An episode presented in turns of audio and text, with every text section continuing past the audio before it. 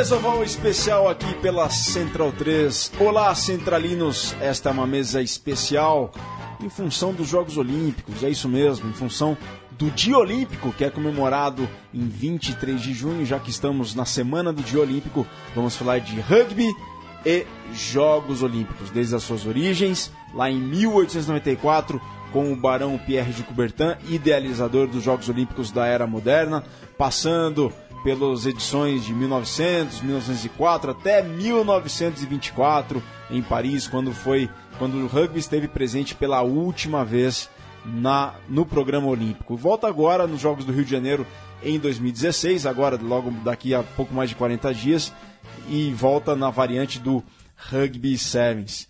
Nessa mesa oval especial me acompanham aqui Leandro e a mim, tudo bem, Leandro? Tudo bem, Leandro. Leandro também vai dar os. Peraí, peraí, Meu microfone estava desligado. Como é que vai? Tudo bem? Tudo certo, Leandro. Vamos maravilha. falar de Jogos Olímpicos e rugby também um pouco, né? falar um pouco de história. Sempre vale a pena. Vale muito a pena. Valeu aí pela disponibilidade da Central 13 em fazer esse podcast especial. Nos acompanha também nessa mesa oval Diego Gutierrez. Tudo bem? É, Olá, obrigado pela oportunidade de falar um pouco de Olimpíada, que é sempre muito bom. Interessante, né?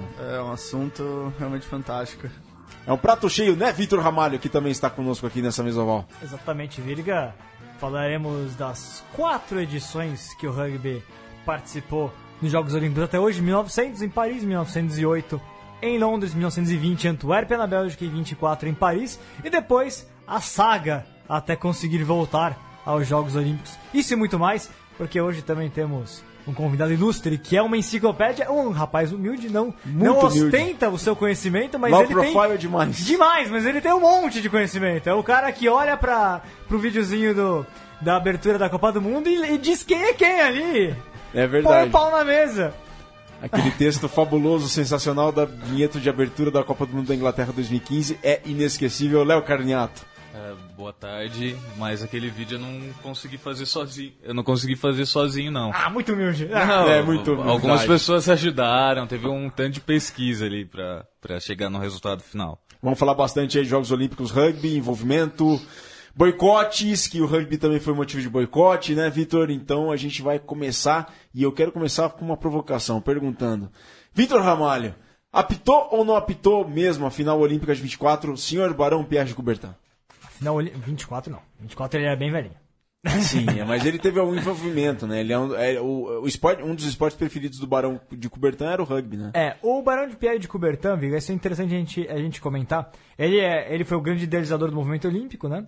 Um dos líderes lá na França é, do- desse, desse movimento de, de restaurar, que na verdade não é uma restauração, é uma, é uma releitura é, completamente diferente à lógica, né?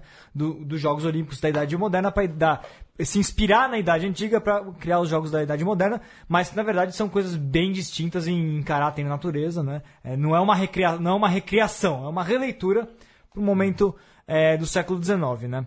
Da virada do, do XIX. E, e- e o Pierre de Coubertin, ele teve como inspiração nessa, esse incentivo dele ao esporte, que na verdade era um incentivo maior dele, né? A uma busca de uma, de uma revolução educacional esportiva dentro de uma França que vinha ferida ali pela, pela derrota na Guerra Franco-Prussiana para a Alemanha, né?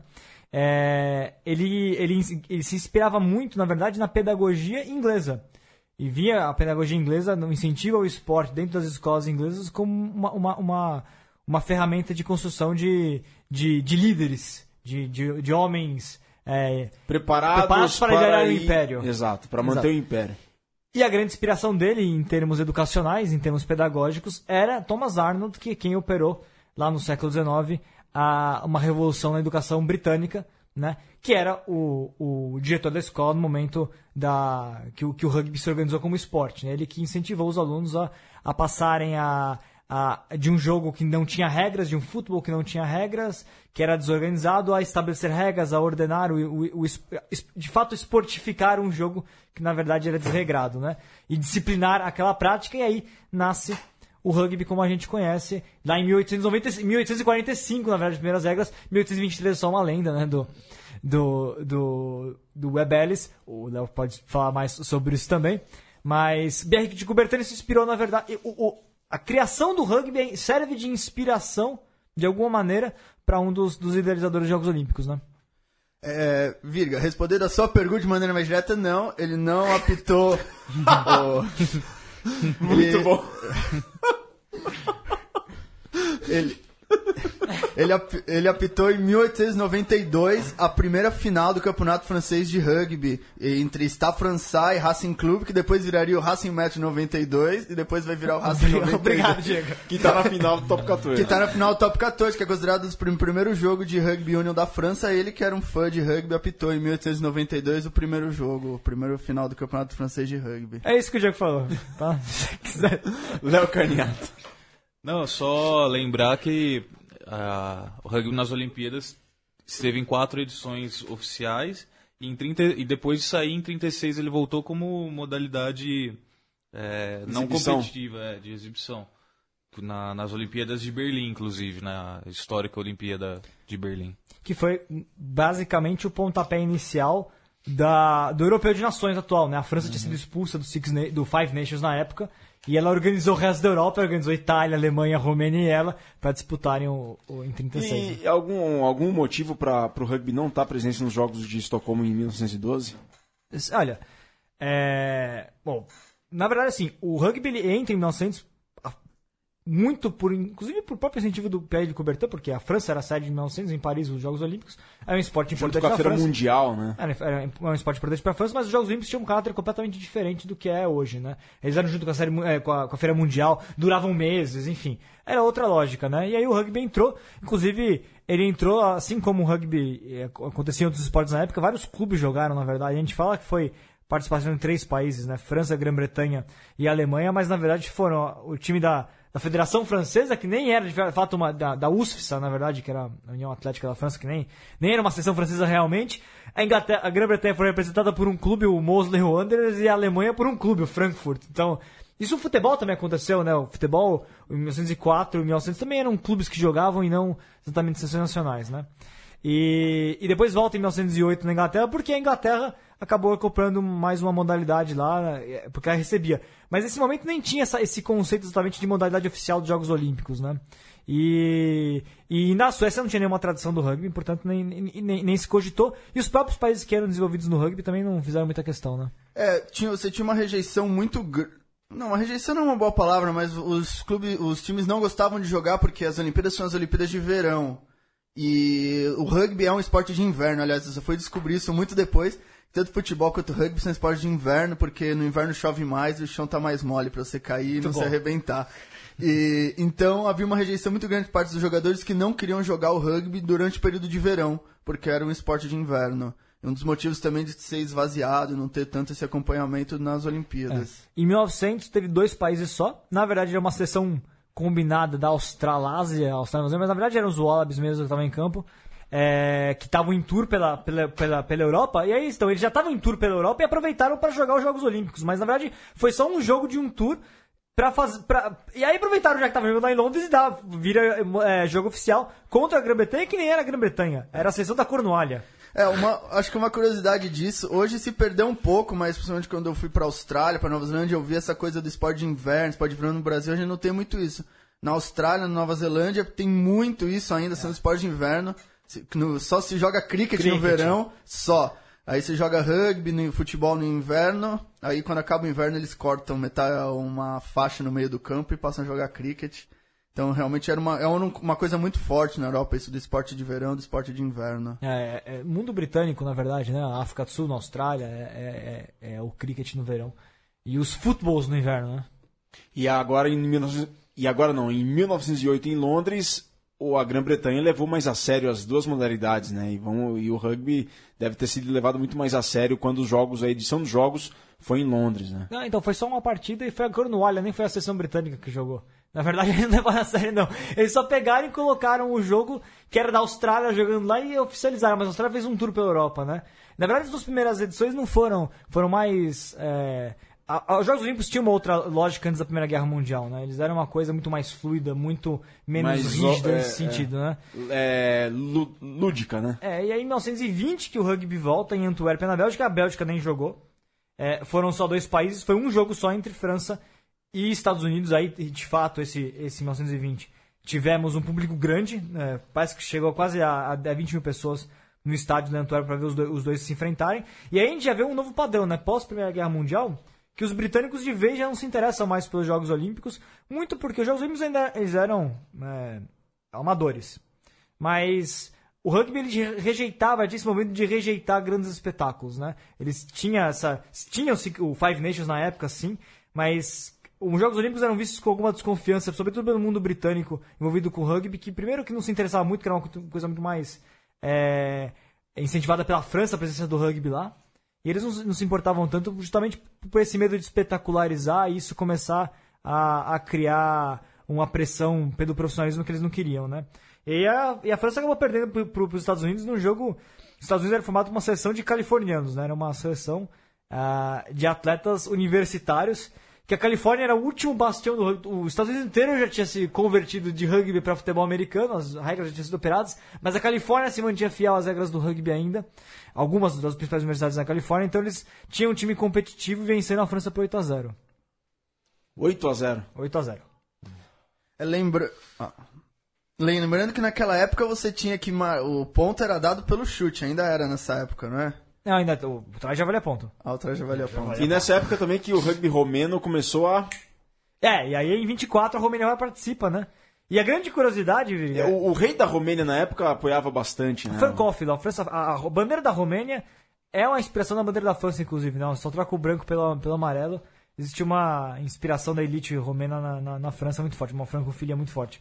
E em 24, que foi em Paris, foi a última, a última participação, aí foi Estados Unidos, França e Romênia. Mas o curioso é, é que a, os Estados Unidos mandou uma, uma, os Estados Unidos, quando os jogadores voltaram com a medalha de ouro em 1920, é, o Tony Collins faz isso no livro dele, o, o Overworld, que é bem legal. É, o rugby tinha acabado no país quando eles voltaram. Eles passaram três anos sem jogar rugby. Eles só jogavam, eles não jogavam mais rugby. E os franceses convidaram os americanos, querendo dar o troco, uhum. convidaram. E os americanos acabaram fazendo uns camps lá, reuniram alguns jogadores que tinham jogado antes, outros que eram, que eram só atletas que não jogavam rugby, juntaram, montaram, fizeram um camp, selecionaram a equipe, fizeram alguns amistosos e foram pro jogo. Eles não jogavam rugby quando eles foram para os Jogos Olímpicos de 24. E de novo, os dois ganharam da Romênia, né? 61 a 0, 61 a 3 França na Romênia, 37 a 0 Estados Unidos na Romênia. E aí, Romênia e Fran Estados Unidos e, e França Estados Unidos venceu 17 a 3 e teve uma pancadaria generalizada no estádio. E isso acabou sendo um dos motivos pelos quais o rugby acabou saindo dos Jogos Olímpicos, né? É, do... Dizem até que, o, que, os jogadores americanos foram roubados pela torcida francesa, assim. Sim. Além sim. De, de apanharem, foram roubados. Né? É destacar que a pancadaria não foi entre os jogadores, mas que houve invasão de campo. Começou uma torcida e depois passou pro campo. É, é e tem, tem muita história em cima desse jogo da, desse, desse jogo aí que é, os Estados Unidos levou, a delegação americana levou muitos dias para chegar em Paris, porque eles saíram da costa oeste, saíram de Los Angeles, né? Pra, o navio saiu de lá, então eles deram a volta ao mundo para desembarcar na França e sofreram todo tipo de perrengue para poder jogar rugby, para poder jogar o rugby naquela edição dos Jogos Olímpicos. Então não foi fácil o que eles passaram, não, fora o preconceito que havia com os Estados Unidos, com os americanos naquela época. Né? Porque Pós-Primeira Guerra Mundial, eles... Pós, exato, eram vistos como assassinos, eles estavam conquistando o Oeste, então tinha todo um estereótipo muito negativo. Né? Se hoje, ainda hoje, é, a gente tem um estereótipo negativo do, do americano, imperialista, yankee e tal, naquela época era, dizem, diz a história, dizem os historiadores que era um estereótipo muito mais negativo do que é hoje. É. E os americanos é, ganharam um jogo que ninguém esperava, na verdade, porque a França, nesse momento, 24, ela estava no Five Nations, era, uma, era, um rugby desenvolvido. Aí, de fato, ao contrário das edições de 1900 e 1908, em 20 e 24 eram, eram seleções de verdade. Os Estados Unidos era um catadão, era. Mas a França foi com a seleção principal, a Romênia foi com a sua seleção. E isso. E aí, e, inclusive tem um documentário que fizeram em cima disso, né, da, né, dos americanos. O pessoal pode procurar no YouTube alguns vídeos é, dessa, desse jogo existem. Né? É bem legal. Aliás, é, esse, esse jogo do, de, da França contra os Estados Unidos é, lotou o estádio. Público dos maiores, foi um dos maiores públicos. Em Antuérpia tinha sido um dos maiores públicos dos Jogos Olímpicos. E em Paris também foi.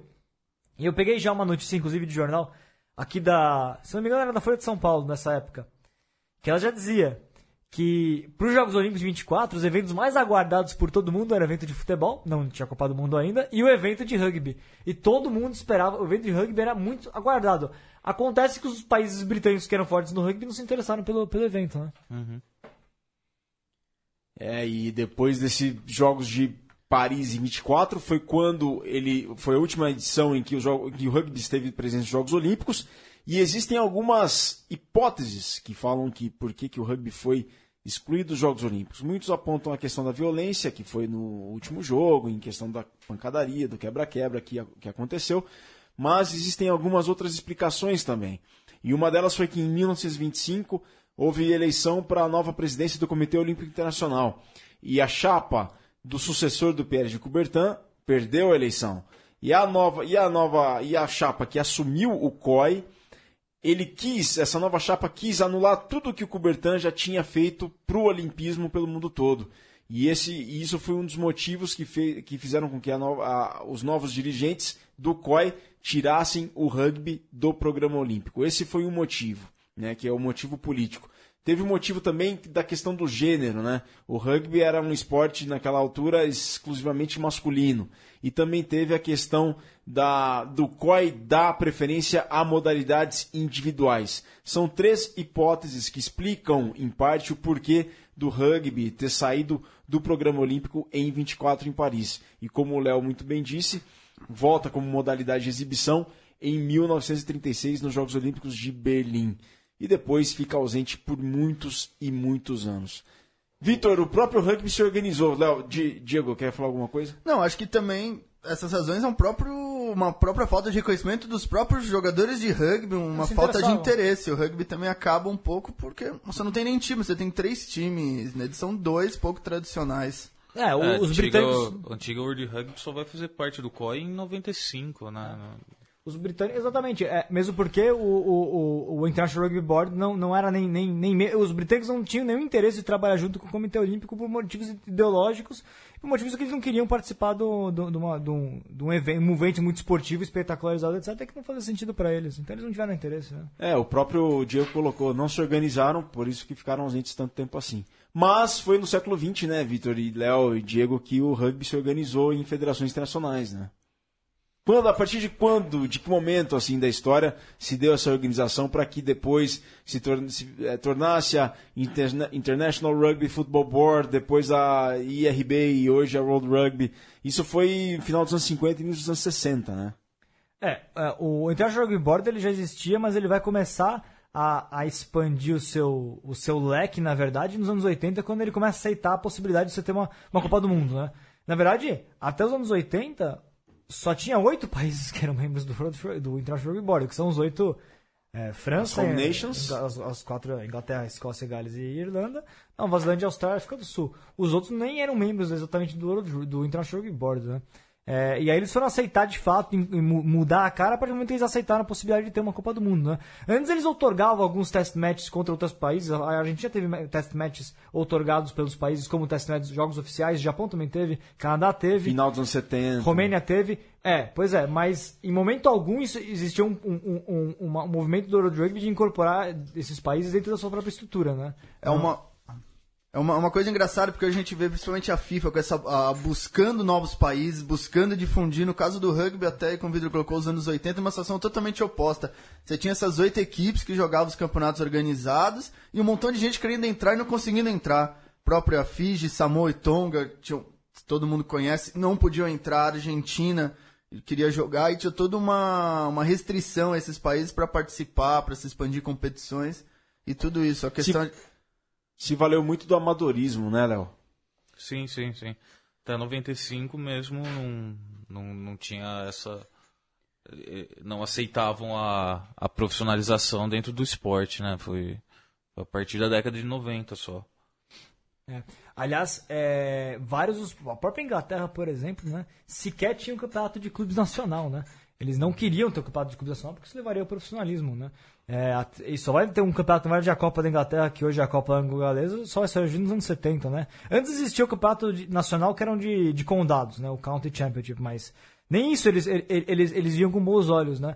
Justamente pela possibilidade de. Tudo sempre para eles, o grande medo dos britânicos nesse momento é que o rugby virasse profissional. Eles não queriam. Então tudo aquilo que eles pudessem fazer para impedir que existisse um movimento que levasse a profissionalismo, eles faziam. Essa é a questão. Então não incorporavam os outros países, não queriam grandes competições internacionais, é, eles não tinham, não, eles sempre buscavam impedir com que isso acontecesse, né?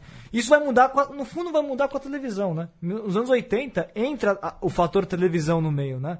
Começa a ter interesses maiores, são difíceis deles lidarem, aí começam a abrir. Primeiro eles aceitam em 87 a Copa do Mundo. E, na verdade a decisão é 85, se eu não me engano, né? 85 com a com a edição em 87. Exato. E aí começa a mudar a cara. E mais, mais 10 anos até aceitar o profissionalismo, uhum. né? É, mas nesse meio tempo todo, na Oceania, crescia absurdamente o Rugby League, que sempre foi profissional desde o começo, e também o Rugby Union na Austrália e Nova Zelândia davam seus primeiros passos como profissionais.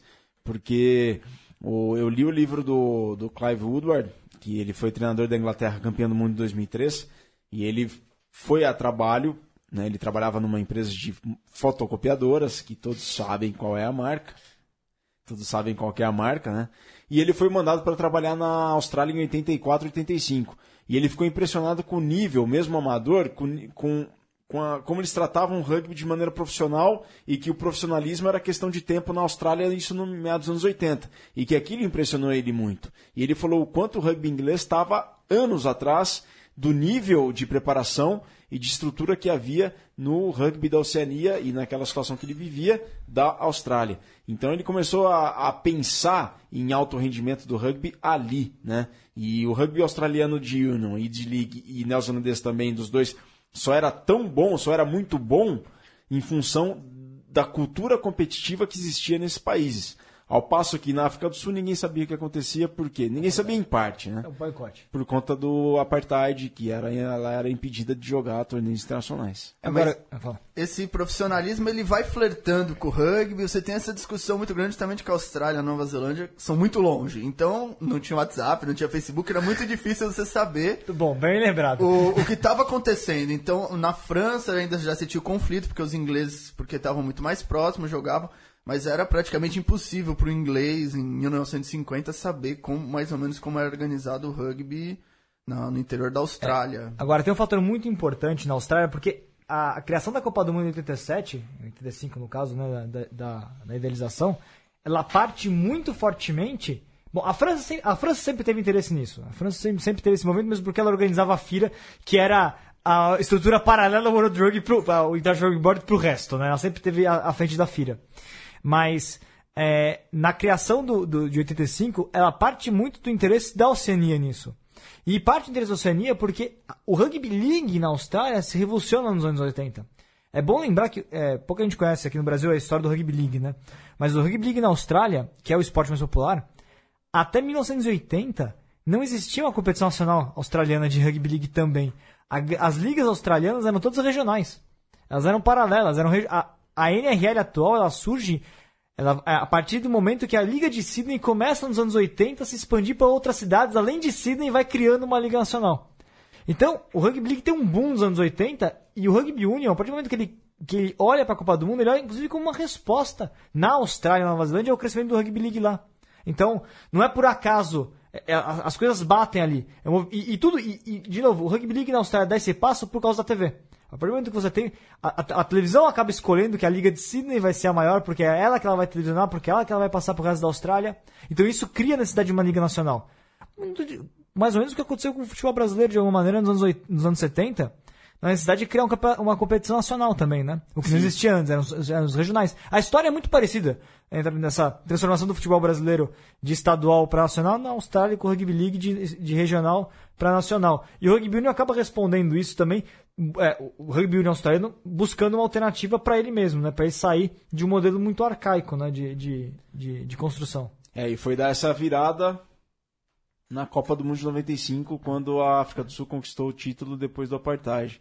Mas tem aquela célebre frase do Davi Campisi, em 91, que ele era o primeiro amador a ficar milionário com o rugby, em função dos patrocínios lá. Que... Na, na Itália, né? Ele, ele atuava na Itália. Ele era foi pra? Itália. A É, Itália Itália. pr- praticava o profissionalismo ilegalmente no rugby. Era isso nos anos 80. Eles pagavam todo mundo por fora, né? Então, foi aí que o rugby italiano se descolou do resto da Europa, né? Ele cresceu porque ele, no fundo, apostou nos estrangeiros, né? O Milan do Berlusconi teve rugby. O Milan teve rugby. Teve. O, o- não, falando em apoio político a- a- ao rugby, né? A Romênia, através do Ceausescu, apoiou bastante o rugby nos anos 70 e 80, né? Até que a Romênia ganhou da França lá, né? Mas ninguém queria participar, é, botar a Romênia no Secret Five Nations porque ela, porque ela era comunista, ponto. A Eles não ponto queriam. de, em 89, por muito pouco, a Romênia não entrou nos Seis Nações. Mas não, não, não foi criado Seis Nações.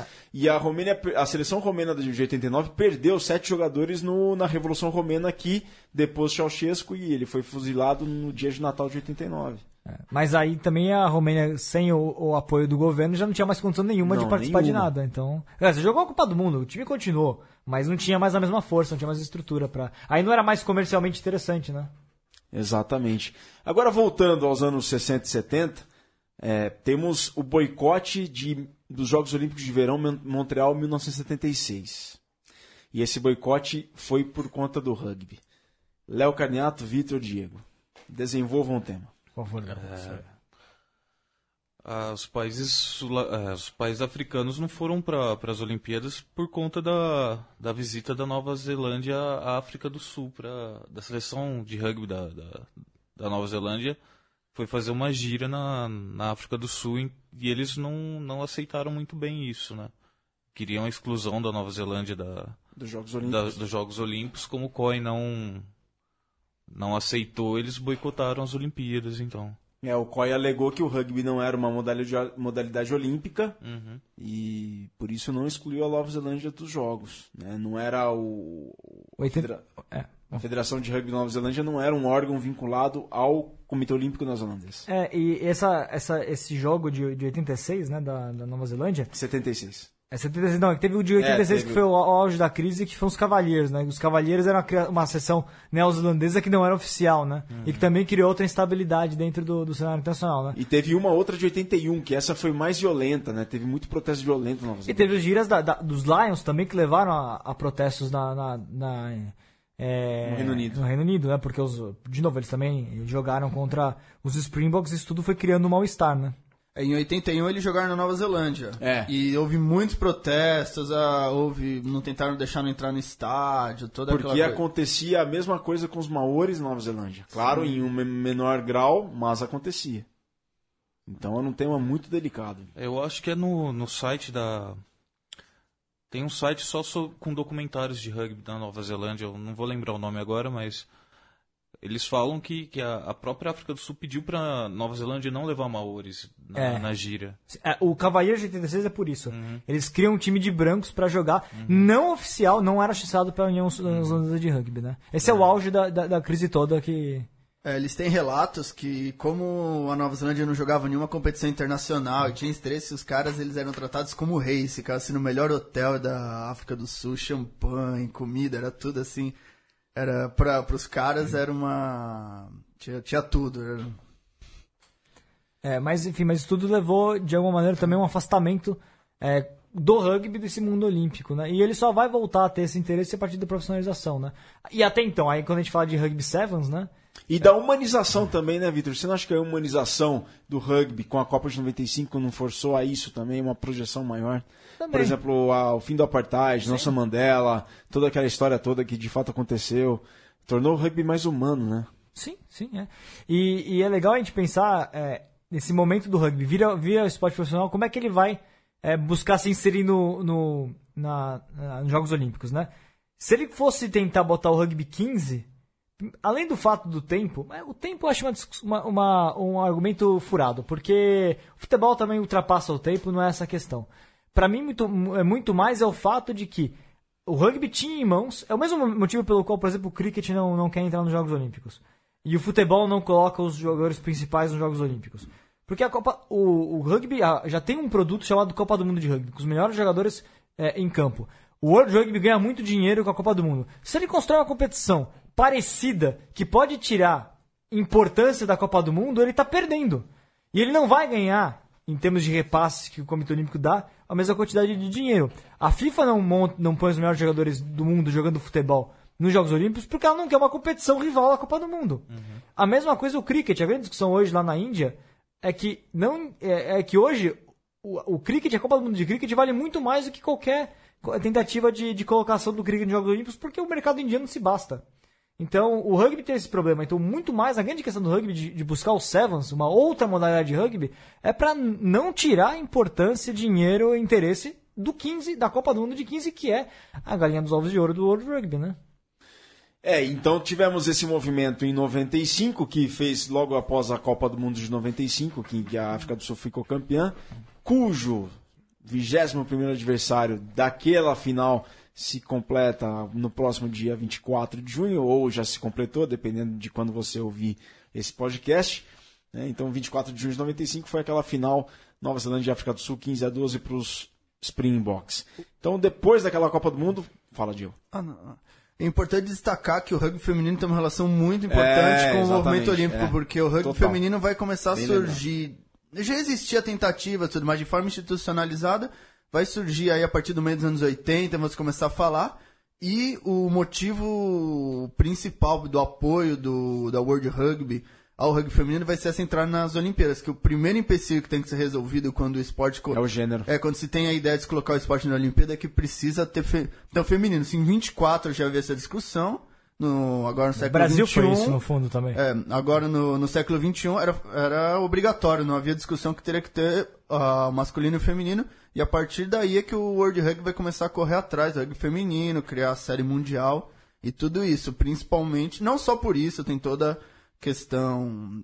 Não, claro, existe uma pressão do, das mulheres querendo é, jogar rugby. Tudo bem, né? mas o, é, sim, e o, o, outro motivo, o World Rugby vai querer, para entrar nos Jogos Olímpicos, vai fazer esse investimento.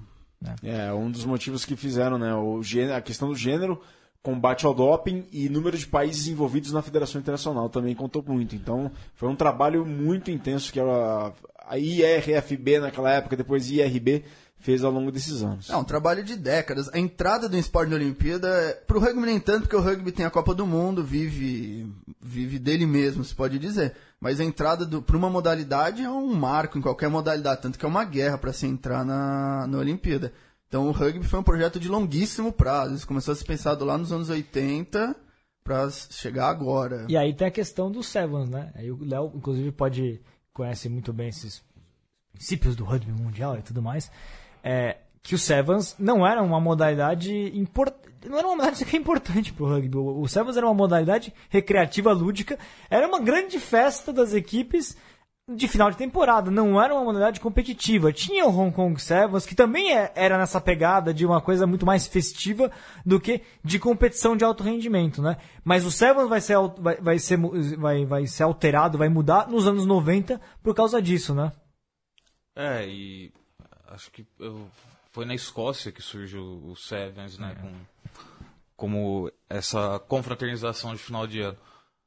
E é bem interessante ver que isso ainda continua um pouco no, no, no esporte, principalmente na, nas etapas mundiais, onde a festa nas arquibancadas é muito maior do que na Copa do Mundo, por exemplo. O pessoal. É verdade. Vai, ainda tem esse espírito, né? É, é um espírito mais divertido do que, do que o espírito de 15 no rugby. Assim. E você sai. As seleções de Seven são a base. Não tem nenhum. Existem hoje já. Mas o calendário mundial do rugby não tem grandes competições de clubes de Sevens. Né? A seleção de Sevens, porque para os clubes mantém a velha ideia de que o Sevens é um complemento da temporada, né? É. Esse momento de celebração, né?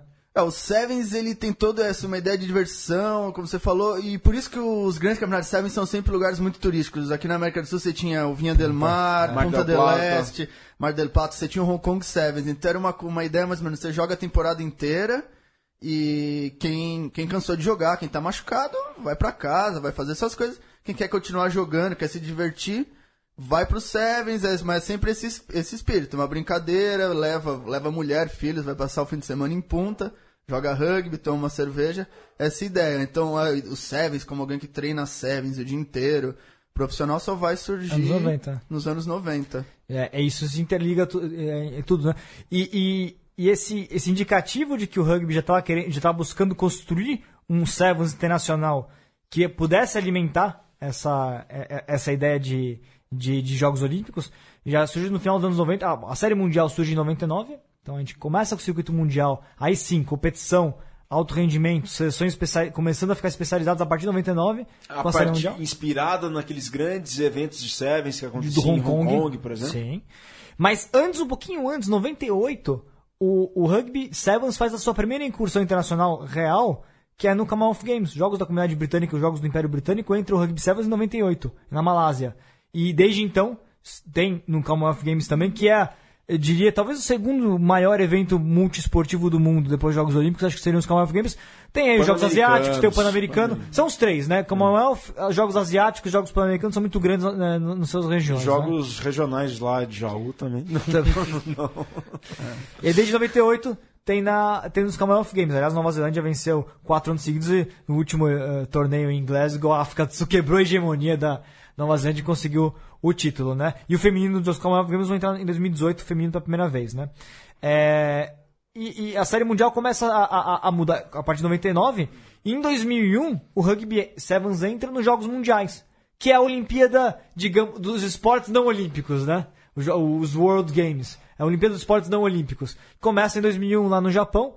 Entra o, é, o, o Rugby Sevens, Fiji ganha as três primeiras edições. A última, que foi a última edição da história nos, nos World Games, em Cali, na Colômbia. África do Sul campeã, vencendo a Argentina na final, com o Henrique Patais, brasileiro, apitando o torneio, né? E aí agora a transição World Games para Jogos Olímpicos. Existia um trabalho bem lógico sendo construído de Commonwealth Games, depois os jogos todos os regionais pan-americano vai ter, jogos asiáticos, 2011. jogos asiáticos vai ter, jogos é, e aí os jogos da Oceania sempre tiveram, do Pacífico.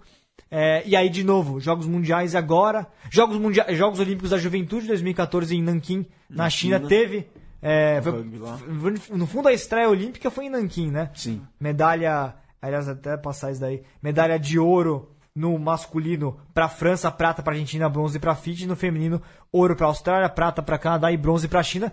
Aí sim a estreia olímpica, a reestreia olímpica nos Jogos Olímpicos da Juventude, né?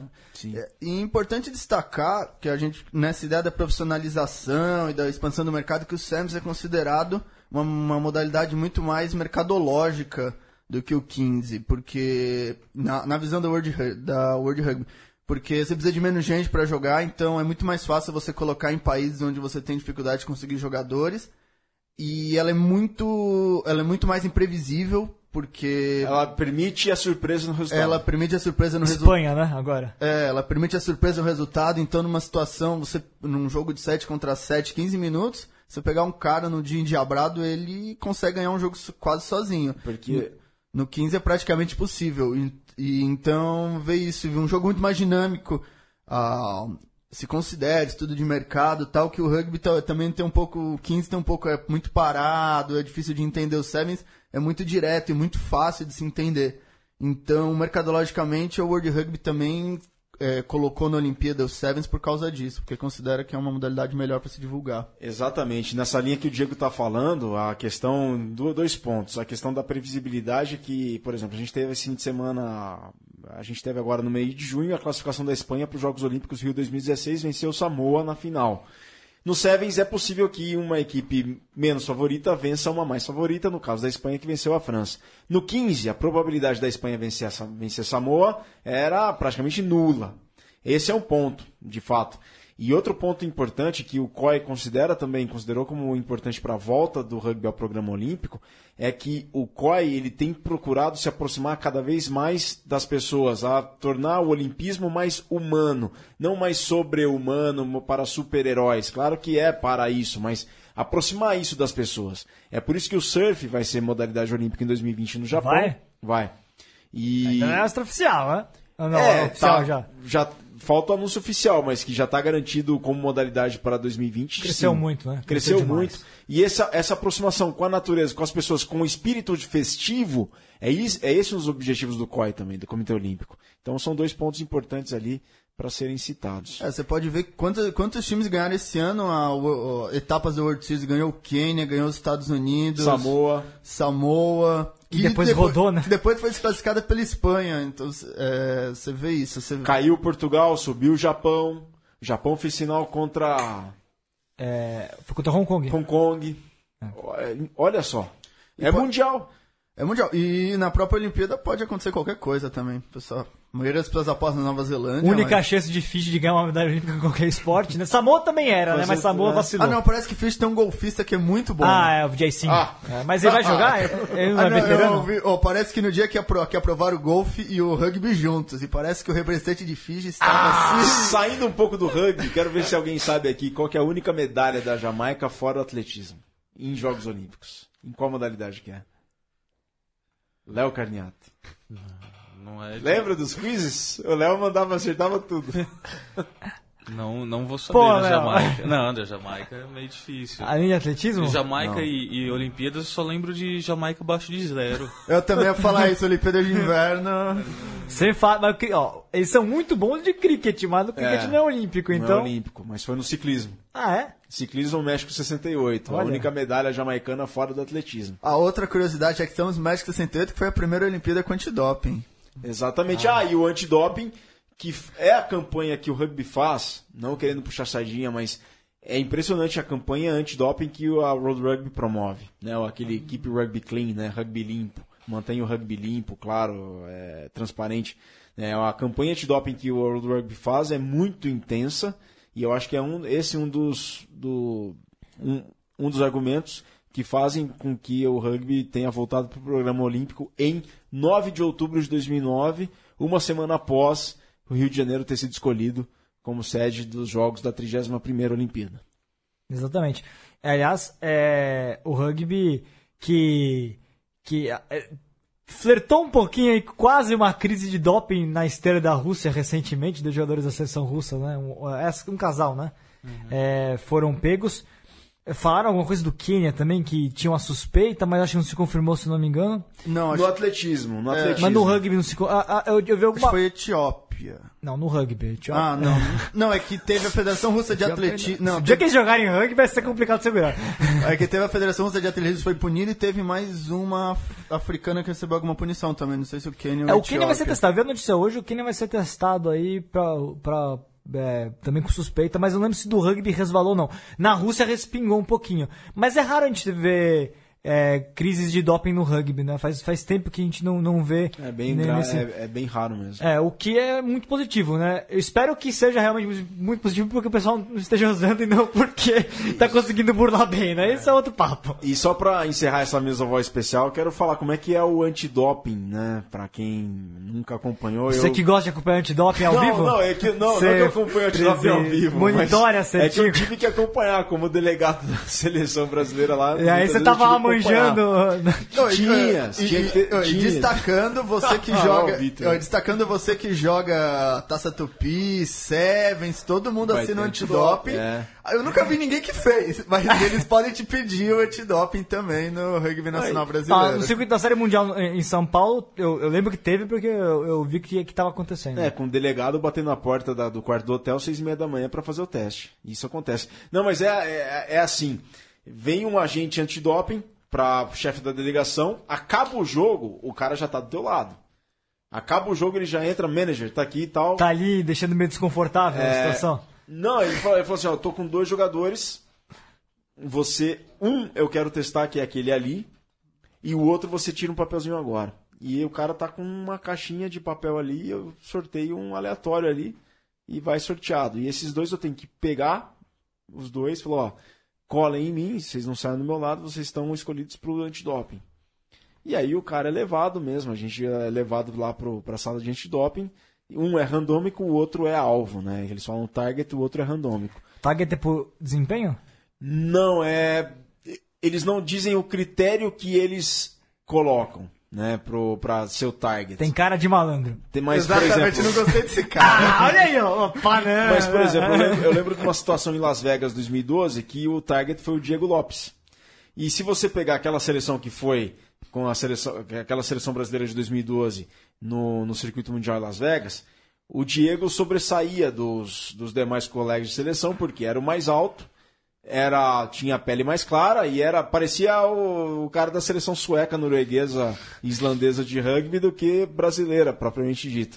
Então ele um estereótipo pouco deles, né? é, infelizmente pelo estereótipo. E claro, chamou a atenção da, da- do- dos oficiais antidoping e ele foi escolhido. Né? Então é, você tem que ficar com eles ali na sala de controle até quando o cara conseguir mesmo urinar de fato. E em Hong Kong, por exemplo, não me lembro com quem que eu tive lá na sala, mas eu não, não, não acompanho, não vejo, não vejo Ah, nada. Eu tenho que estar Não ali. te marcou! Mas o- eu não me lembro, não, não fico fazendo isso, mas eu me lembro que eu fiquei três horas lá depois do último jogo do Brasil, três horas até dar certo lá do, do nosso jogador, não me lembro quem agora, urinar e eu ser liberado daquela sala também. Aí, vocês viram a última Que malandragem. hein, velho? Oi, Vocês viram a última malandragem da Rússia que eles tinham um buraco na parede, aí o cara entrava na salinha, aí eles trocavam o potinho pelo buraco na parede com um potinho de urina limpa pro atleta dopado. É impressionante. Botar num saquinho, guardar ali do lado, nos compartimentos reservas e... Impressionante. Bom, pessoal, essa foi a Mesoval especial de Jogos Olímpicos, falando sobre o rugby olímpico, rugby nos Jogos Olímpicos, nessa semana em que se comemora o Dia Olímpico no dia 23 de junho. Diego, valeu pela participação aí, foi bem bacana, né? Valeu, foi muito legal. A gente espera fazer mais até a edição dos Jogos Olímpicos, o rugby que volta ao programa olímpico em 2016, aqui nos Jogos do Rio de Janeiro. Tem início no dia 6 de agosto e vai até o dia 11. Valeu, Vitor Ramalho. Valeu, Viga. Conhecimentos Valeu, Diego. nobres e e impressionante. Enciclopédia aqui. Duas Não. enciclopédias. Diego, Vitor e três enciclopédias. E o Léo. Ah, não, ainda tem que trabalhar Passar. muito pra chegar no Vitor. Não, Isso é porque não. ele não pode falar tudo que ele sabe sobre todos os países que a gente falou. Vocês me podam. não, não, que isso. A enciclopédia está do meu lado, veio Mas de, muito de São profile, Carlos. muito low Não, profile. É, mu- é muito humilde o rapaz. Não, que isso. Não manjo quase nada aí. O, o Vitor dá de 10 a 0 aqui. Não, ficou muito O quieto. senhor, Léo. o senhor, o senhor quieto. manja demais, rapaz. A gente fez uma antes da Mesoval especial, antes da Mesoval que a gente gravou antes. A gente tava ali na, no hall e ali dava uma outra Mesoval, só que aí o Léo Carniato participando ativamente. Isso porque, o Vitor, isso, isso porque a gente não deixou o Vitor dar as escalações de todos os times que jogaram a Olimpíada. Se alguém quiser saber. Aquele Israel campeão da Copa do Golfo em, no- em 82, hein, Vitor? Time Aquela bom, né, seleção. cara? Você lembra? Marcava. Nossa, sei lá quem. Bom, pessoal, essa foi a Mesoval especial de Jogos Olímpicos nessa semana do dia. É dessa semana que temos o dia que se comemora o Dia Olímpico 23 de junho. Esperamos fazer mais aqui pra frente.